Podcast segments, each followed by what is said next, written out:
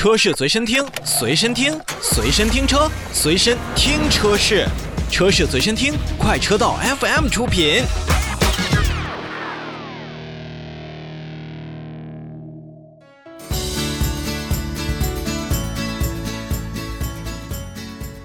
我们继续看召回。捷豹路虎中国投资有限公司向国家市场监督管理总局备案了召回计划，决定在一月十六号就开始呢，去召回二零二零年九月三十日至二零二零年十月七日生产的部分进口二零二零款的路虎全新一代发现汽车，共计十六台。本次这十六台的召回范围内的车辆呢，由于供应商的原因，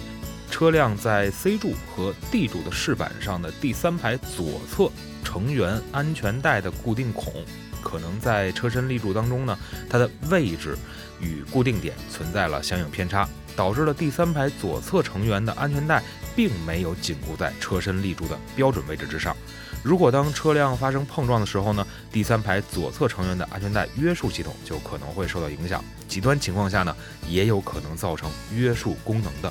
失效。增加事故中人员受伤的风险，存在安全隐患，也是请这十六位车主赶紧去咱们的四 S 店。捷豹路虎呢，也将免费为召回范围内的车辆去检查第三排左侧座椅安装带固定的一个安装装置以及位置，在必要的时候呢，去更换安全带的固定装置、安全带总成以及相应的故障饰板。